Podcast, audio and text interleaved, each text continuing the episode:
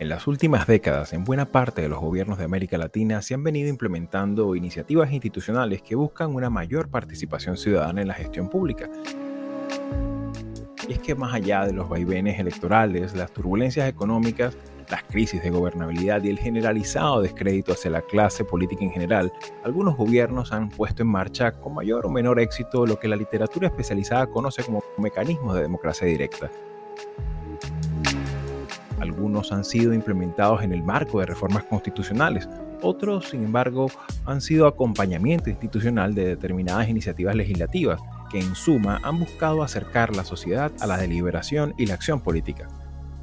Dentro de estos mecanismos destacan, por ejemplo, los referendos en sus más diversas modalidades, las revocaciones de mandato, la figura del defensor del pueblo, las iniciativas legislativas de origen popular o, por ejemplo, el presupuesto participativo, por mencionar solamente algunas.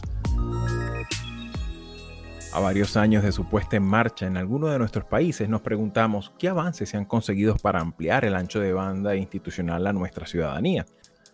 ¿Qué nos reporta en la actualidad esta experiencia institucional? ¿Cuáles han sido las principales dificultades y necesidades de mejorar de estos mecanismos que tanta expectativa despertaron en su momento y que en la actualidad pareciera que pocos recuerdan? Para profundizar en este fascinante mundo de la innovación institucional de la democracia latinoamericana, me acompaña en este episodio Janina Welp, politóloga argentina e investigadora del Albert Hirschman Center on Democracy y coordinadora editorial del portal de análisis político Agenda Pública, con una extendida carrera estudiando procesos democráticos y formas para que el diálogo de ciudadanos con el poder no se reduzca exclusivamente al calendario electoral su respaldo analítico recorreremos esta parte no tan conocida de la historia contemporánea de nuestra región, así como también buscaremos entender y explorar los orígenes de este impulso democratizador y sus referentes actuales. De igual manera conocer sus alcances y desafíos que implica esa aspiración colectiva por mejores democracias acompañadas también de ciudadanías dispuestas a participar y controlar el ejercicio del poder en nuestras naciones latinoamericanas. Yo soy Xavier Rodríguez Franco y esta es la conversación en su cuarta temporada. Bienvenidos.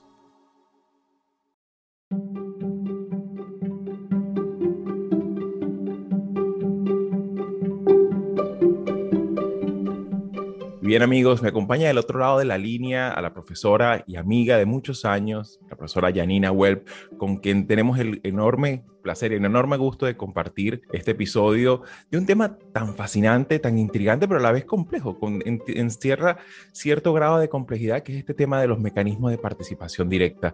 Bienvenida nuevamente a Latinoamérica 21, Janina. Hola, Xavier, un gusto, muchas gracias por esta invitación para empezar, tomando en consideración que le hablamos a un, público muy diverso, un público que nos escucha en más de ocho usos horarios, entonces, claro, me gustaría un poco hacer este esfuerzo de explicación.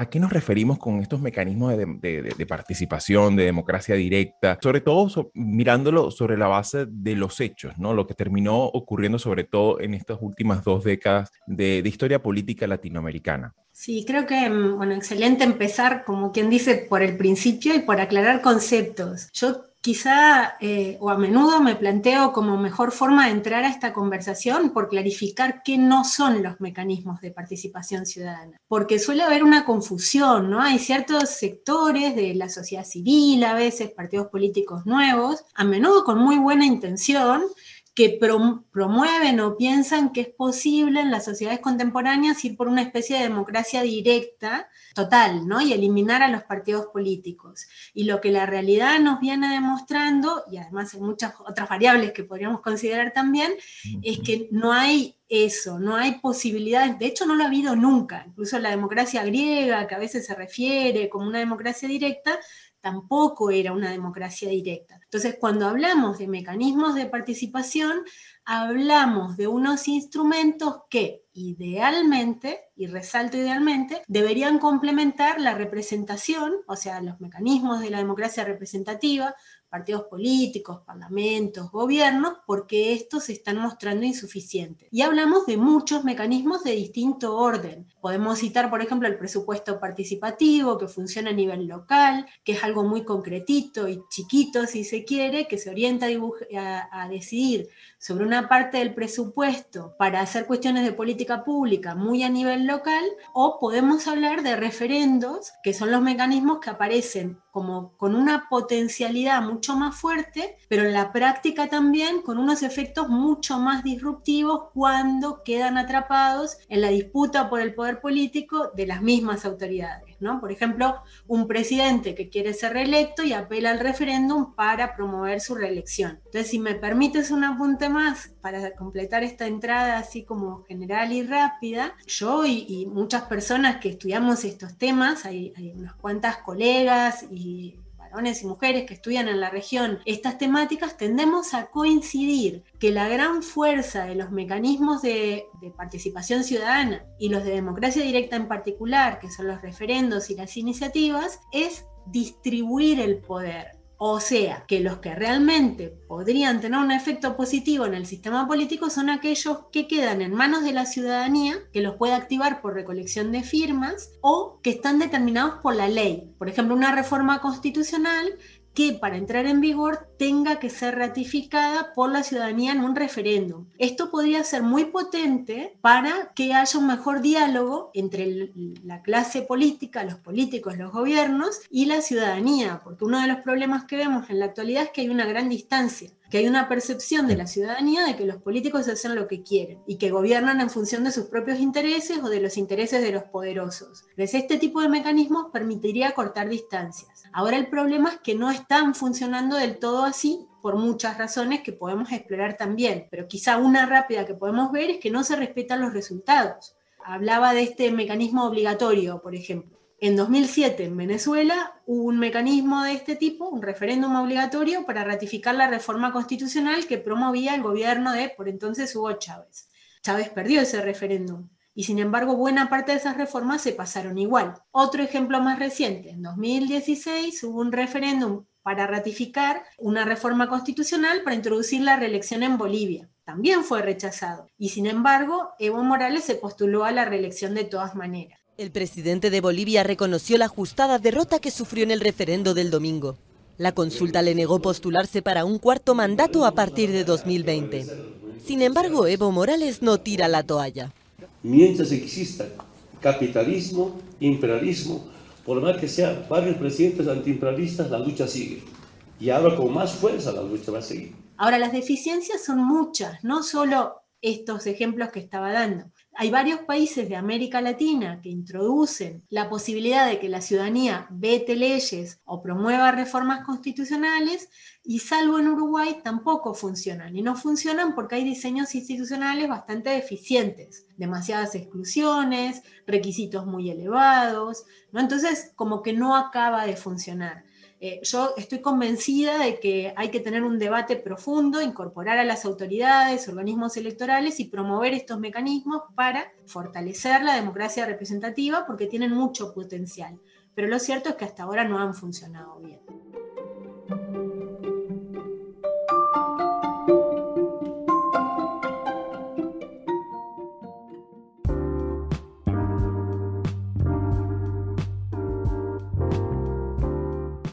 Latinoamérica 21 es un medio independiente y plural comprometido con la democracia y la libertad de expresión, que produce textos de análisis y opinión escritos por expertos sobre temas políticos, económicos y sociales de América Latina. Nuestra red está conformada por más de 150 columnistas latinoamericanos o latinoamericanistas de más de 20 países provenientes de diversas disciplinas que regularmente colaboran con sus textos. El contenido de Latinoamérica 21 es publicado en nuestra web en español, portugués e inglés y en diferentes secciones de una red que incluye a 16 de los principales periódicos de la región.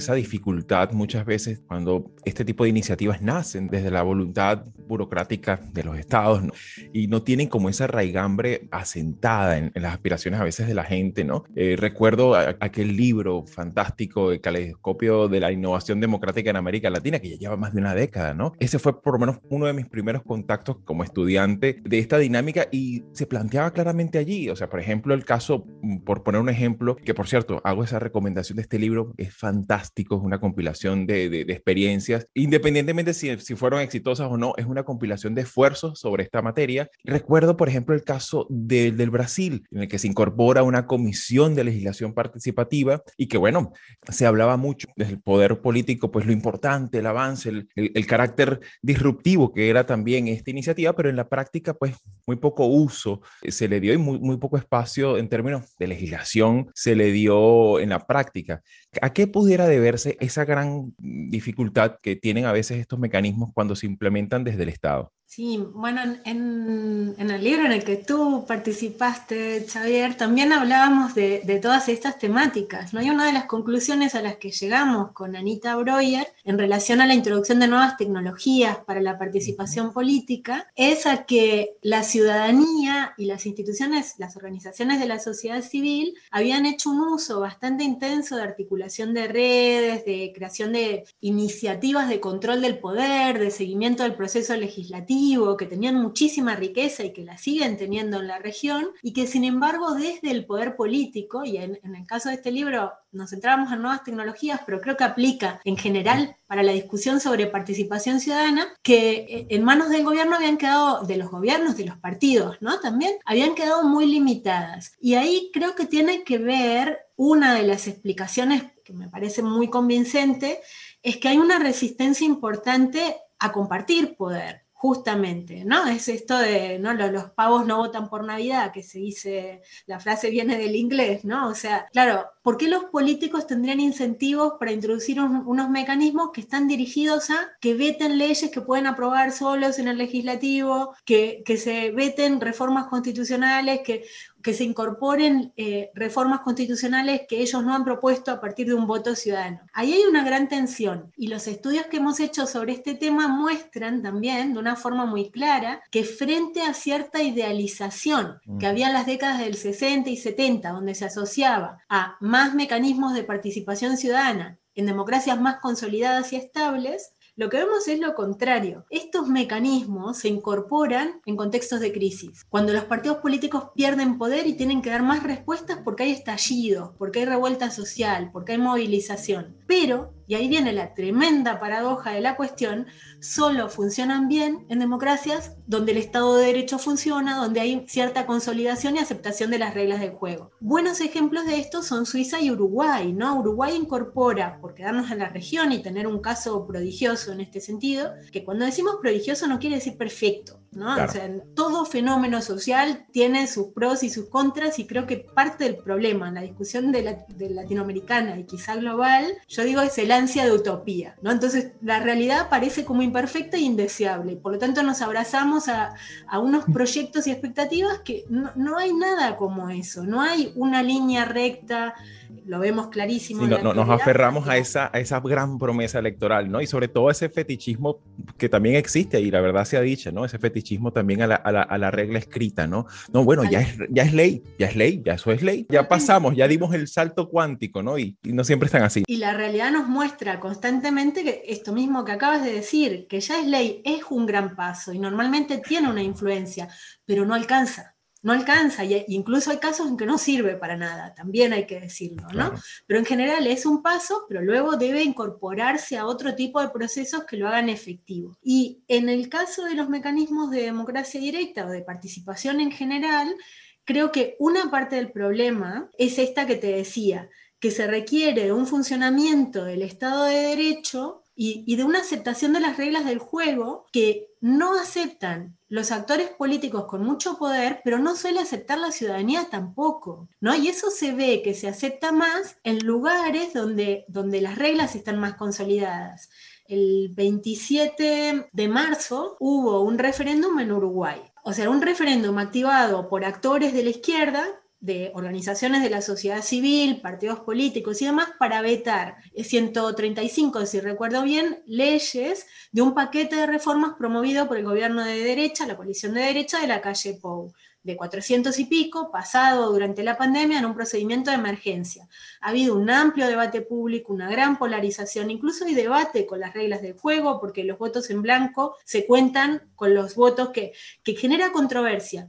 Pero nadie en Uruguay está diciendo ese plebiscito no vale porque no lo gané yo. Referéndum en Uruguay, por sí o por no a la reforma integral estructural que propone el gobierno liberal de Luis Lacalle Pou en Uruguay. Y el resultado lo analiza Alejandra. ¿Cómo estás, Ale? ¿Qué tal? Buenas tardes. Así es. Bueno, ganó el no en el referéndum que se desarrolló el día de ayer en Uruguay. Este no a la derogación de 135 artículos que proponía el Frente Amplio por considerarlas regresivas. Se trata de eh, artículos de una ley más general que se aprobó, que lo aprobó el gobierno de la calle Pou en el año 2020 durante la pandemia. Sí hay actores que dicen, bueno, de acá en adelante tenemos que tener una agenda de reformas porque no es justa esta forma de contar, pero así se ha venido contando desde la transición a la democracia. Por lo tanto, hay un punto de injusticia, pero con estas reglas veníamos jugando, cambiemos las reglas, pero no se puede patear el tablero cuando no me gusta, digamos, incluso cuando no nos gustan las reglas, hay que adaptar y seguir unos procedimientos. Y en ese juego de equilibrios tan complejo viene esto que te decía del ansia de utopía, ¿no? Donde se acaba fundamentando por la expectativa idealizada de un bienestar mayor, se acaba legitimando ciertas actuaciones que abren las puertas a conductas autoritarias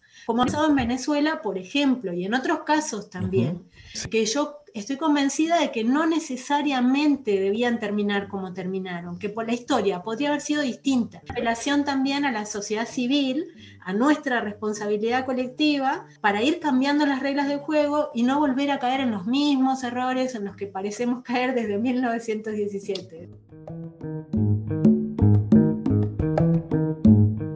Claro, por eso es que de, alguna manera cuando uno hace como una suerte de evaluación, de balance general de estas primeras dos décadas de, historia política contemporánea en América Latina, lo que me parece fascinante es cuando tenemos la capacidad de descubrir y de aprender de los errores cometidos, sobre todo de los abusos, de, los excesos de poder, las faltas de controles efectivos, ¿no? Sobre todo en, estos momentos eh, álgidos como los que has mencionado, no tan solo en, estos lugares, sino en, otros en otros espacios, por lo menos que estamos viendo ahorita mismo en el Salvador de Bukele eh, es algo alarmante y que de alguna manera pues debería servir todas estas, todas estas, dos, de, estas dos décadas para examinar un poco que es importante tratar también de desideologizar un poco estos mecanismos de democracia directa y no ponernos nada más que, bueno, este solamente tiene que ser un gobierno de, estrictamente de izquierda para que lo pueda llevar a cabo y, y en la práctica en realidad lo que necesitamos son más demócratas, más que ideólogos, ¿no? Entonces, de alguna forma, ¿de qué manera te parece, eh, Janina, que la ciudadanía también podría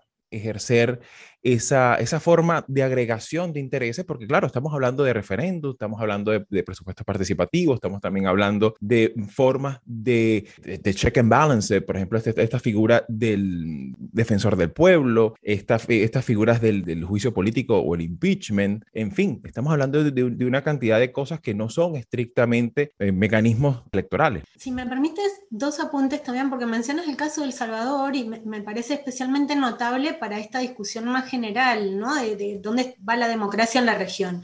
Evidentemente en El Salvador va muy mal, pero creo que hay un elemento que no debemos perder de vista, y en estos días miraba datos del Latinobarómetro, hay una pregunta que refiere a si la ciudadanía percibe que los políticos gobiernan en beneficio propio de intereses de poderosos. Desde que llegó Bukele al gobierno, ese dato que estaba en el 90% en El Salvador ha bajado a la mitad. Entonces, los analistas políticos vemos claramente una erosión de la institucionalidad horrible en El Salvador, un avance en estos días brutal de prácticas autoritarias y sin embargo hay una parte importantísima de la población que ha sido sistemáticamente excluida que deposita su confianza ahí. Entonces yo creo que no hay que perder de vista también porque no hay que desarrollar en este sentido es mi posición muy firme, un punto de vista arrogante sobre los procesos políticos. Nosotros lo vemos y otra gente no lo ve. O sea, yo ahí creo que hay un debate que dar y tratar de entender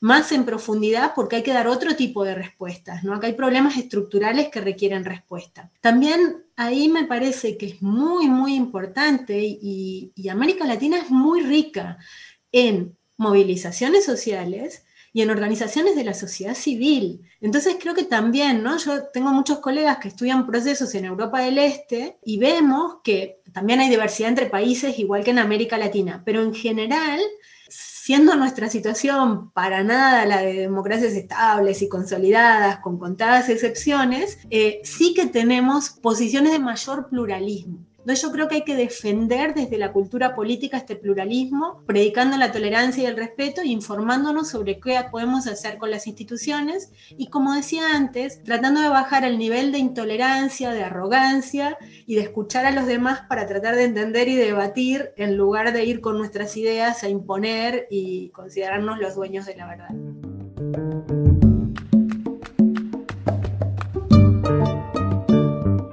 Para cerrar, Janina, y muchísimas gracias por tu tiempo y tu sabiduría. Bueno, ya, ya vimos un poco lo que ha sido este desarrollo, no tan solo desde el punto de vista de la vida política institucional de nuestros países en América Latina, sino también incluso hasta académico, ¿no? Ya un tema que uno ve felizmente tiene mayor acogida entre las nuevas generaciones de intelectuales de nuestra región, pero ¿cuáles podemos destacar las, las, experiencias exitosas en la implementación de estos mecanismos en la historia reciente de nuestra región?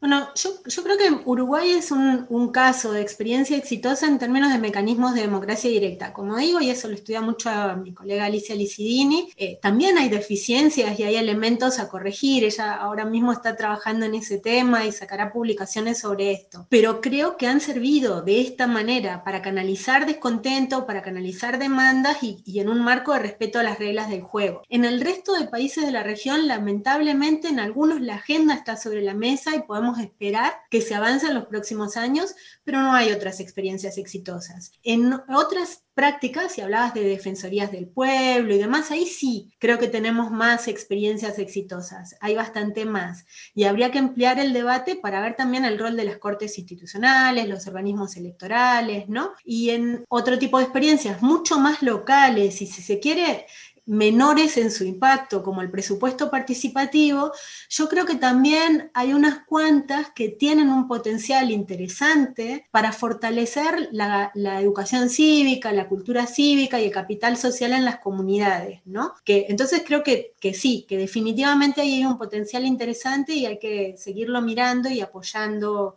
a las instituciones que lo promueven y haciendo crítica también para mejorar sus errores, sin duda. Claro, sin duda. Y creo que también hay muchos elementos también que podríamos también incorporar. Por ejemplo, el, creciente activismo de las organizaciones, organizaciones no gubernamentales. Eh, hay muchísimos organismos que también se han, se, se han incluso federado a nivel regional por poner un ejemplo, el caso la Red Latinoamericana de Transparencia Legislativa, que ellos han hecho un trabajo a través de su índice de transparencia y este tema, la transparencia en la administración pública y particularmente en los, en los congresos, en los, en, los, en los, legislativos, han hecho una labor fascinante y claro, obviamente, temas de tensión porque muchas veces a los, a los diputados no les gusta quedar mal, ¿no? Y que esa, esa ciudadanía observante, que más allá del discurso, más allá del folclore electoral, también están pendientes, auditando, en permanente vigilancia. Eso es, una, es un buen rasgo, es algo que habla muy bien de ese dinamismo social y, de, y de agregación ciudadana tan necesaria en nuestra región latinoamericana. Janina, muchísimas gracias por tu tiempo una vez más y seguramente por la importancia de este tema. Esperemos que sea la primera de varias conversaciones. Gracias a ti, Xavier.